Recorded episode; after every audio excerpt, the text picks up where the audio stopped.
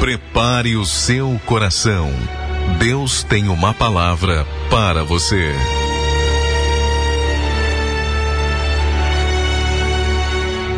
Muito bem, estamos aqui. Essa palavra, ela fez parte da minha devocional de hoje e me chamou a atenção e eu quero compartilhar com você essa palavra que fala de uma necessidade na vida cristã. E que necessidade é essa? Qual é a necessidade que nós temos na vida cristã? Aqui em Gênesis 24, versículo de número 63, diz o seguinte: Isaac saíra a orar no campo. Olha só, Isaac saíra a orar no campo à tarde, e levantou seus olhos e olhou, e eis que os camelos vinham. Isaac estava na espera de uma bênção. Qual era a bênção que Isaac esperava? A esposa, a mulher que seria sua adjuntora, sua auxiliadora. Abraão havia enviado um dos seus melhores servos, o Damasceno Eliezer, para trazer da terra, da casa dos parentes de Abraão, uma esposa para Isaac. Isaac era um homem de oração. Em pelo menos dois momentos aqui, nós vamos ver Isaac orando. Primeiro, aqui em Gênesis 24, versículo 63, onde nós lemos: E Isaac saíra a orar no campo à tarde. E também vemos uma atitude de oração de Isaac em Gênesis 25. Gênesis 25, no versículo 21, diz assim: Isaac orou insistentemente ao Senhor por sua mulher, porquanto era estéril. E o Senhor ouviu as suas orações, e Rebeca, sua mulher, concebeu. Nesse primeiro momento, Isaac estava ali orando, e ele estava orando na expectativa de algo que estava para acontecer. Né? Isaac estava ali esperando a bênção. E qual era a bênção para Isaac aqui? A esposa a esposa, a mulher com quem ele dividiria a sua vida.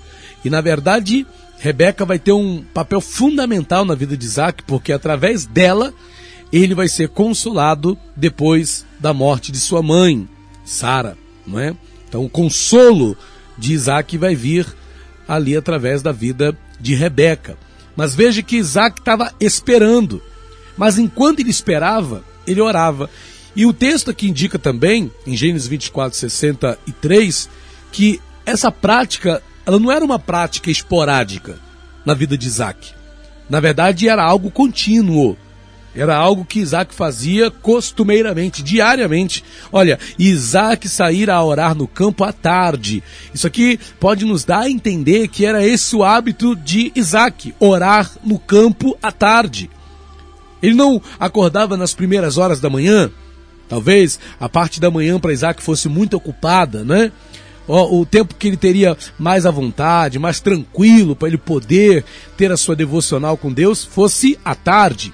Então Isaac ia naquele tempo ali à tarde e tinha sua devocional, né? E saía a orar no campo, a falar com Deus. E orar é um diálogo com Deus. As pessoas falam muitas coisas, né? Como, por exemplo, a falar com Deus não é só você falar, você tem que ouvir também.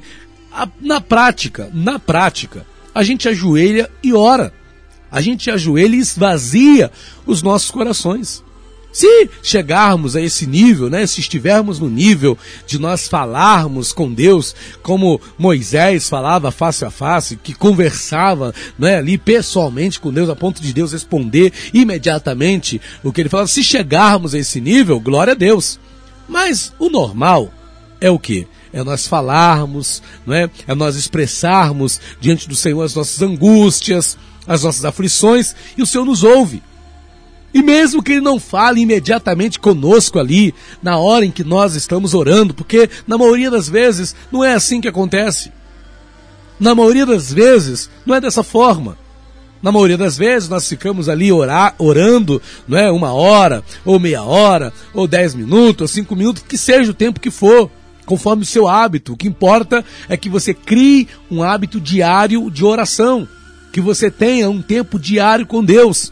Seja 10 minutos, seja 5 minutos, seja meia hora, seja uma hora, duas, três, seja quanto for, mas que você crie o hábito de ter um tempo de oração. Um tempo de oração. Porque é interessante. Coisas acontecem conforme a gente ora. Aqui, Isaac estava esperando, em, em Gênesis 24, 63, Isaac estava esperando a bênção. E quando a bênção chega, como é que ele está? Orando. Tem pessoas que param de orar antes da bênção chegar. Não é? A pessoa para de orar antes da bênção chegar. Porém, no caso de Isaac, não. Quando a bênção chegou, ele estava orando. Veja, aquela carreata, né, aquela comitiva, podia ter chegado de manhã, mas chegou exatamente no horário em que Isaac estava orando. Você acha que isso é por acaso? Rebeca vai encontrar o futuro varão, né, o futuro esposo com quem ela vai se casar, orando. Tem coisa melhor para uma mulher que encontra o seu varão, o seu marido, o seu esposo de joelhos, orando, falando com Deus? Porque orar é manifestar dependência de Deus. Orar é você deixar claro que você depende do Senhor. Então, quando você chega em casa e vê o teu marido, mesmo com todas as problemáticas da vida, mesmo com todas as lutas pelas quais vocês possam estar passando, mas você encontra o teu esposo orando, é uma felicidade.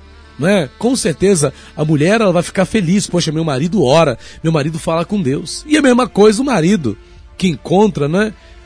A sua esposa ali tendo aquele momento de oração, poxa, que legal, mas tem que ser uma coisa que não fique só na religiosidade, porque o problema é esse também. Né? Às vezes a pessoa até desenvolveu um hábito de oração, mas durante o dia não há manifestações do que ela possa ter recebido naquele momento em que ela orava.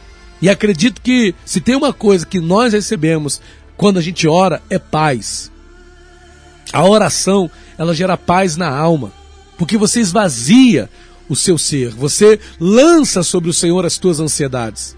Não é? Quando você se humilha debaixo da potente mão de Deus em oração, você está lançando sobre o Senhor as suas ansiedades, os seus temores, as suas preocupações, as suas aflições, você está lançando sobre o Senhor. Então você esvazia o teu coração de toda preocupação e a tendência natural disso, a consequência disso, é fazer você viver um restante de dia como? Em paz, tranquilo.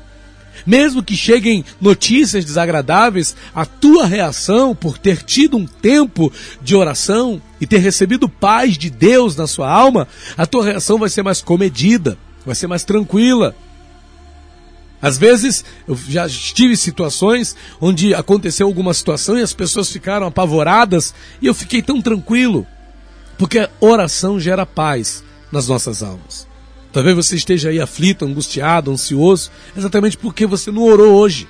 Ainda dá tempo, meu irmão. Viu? Ainda dá tempo. Eu me lembro quando eu trabalhava lá na Sufbay Confecções, na hora do almoço, eu não ia almoçar meio-dia. Eu ia almoçar sempre meio-dia e vinte.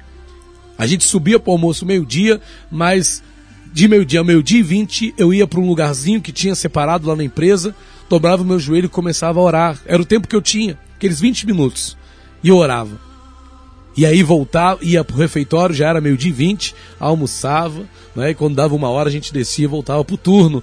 E era assim que fazia. Então a gente sempre consegue tirar um tempozinho. Daniel conseguiu orar três vezes por dia, sendo um chanceler, sendo um membro do governo, um membro ativo do governo. Ele conseguia três momentos por dia para poder orar, por que você não vai conseguir também? Né? Então veja, a bênção vai chegar à medida que você estiver orando. A bênção vai chegar quando você menos espera. Você vai estar lá orando, falando com Deus. A bênção vai estar batendo a tua porta. Quando você levantar os teus olhos, vai ser para ver aquilo que Deus está fazendo na tua vida. Não é aqui, não é isso que a gente lê aqui, ó. Isaac saíra orar no campo à tarde, levantou seus olhos e olhou, e eis que os camelos vinham. Eis que os camelos vinham, e aquela comitiva que estava chegando trazia ali a bênção de Isaac. Rebeca estava naquela comitiva. Olha que coisa tremenda. E nós vamos ver um segundo momento, né, da oração de Isaac aqui em Gênesis 25, no versículo de número 21, porque depois que Isaac casa com Rebeca, era normal naquele tempo as pessoas querer terem filhos. As pessoas queriam ter filhos. Se o, não é, casou, tem que vir os filhos. Porém, Isaac começou a observar que os filhos não vinham. Os filhos não vinham e a conclusão a que chegaram era que Rebeca era estéreo, como de fato a palavra de Deus vai dizer que ela era estéreo. Ela não tinha condição de gerar. Porém, o que, que Isaac fez? Se desesperou?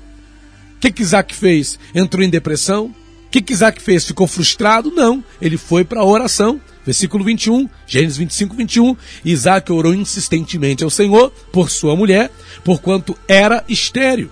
Ele orou insistentemente. Ele orou insistentemente. E sabe pelo que que Isaac orava? Por Esaú e Jacó. Jacó, Israel, olha aí. Jacó. Isaac orava por Jacó, o filho da promessa.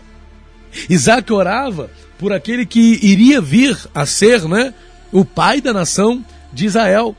O pai da nação de Israel. Você está compreendendo? Então, às vezes, as pessoas elas têm essa limitação, elas têm essa dificuldade. Quando as coisas não acontecem, a pessoa se desespera. Mas o que ela precisa entender é que ela deve orar.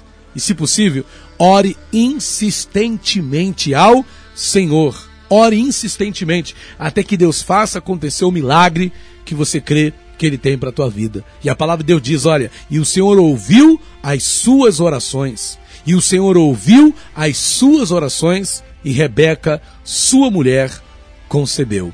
Porque Isaac era um homem de oração.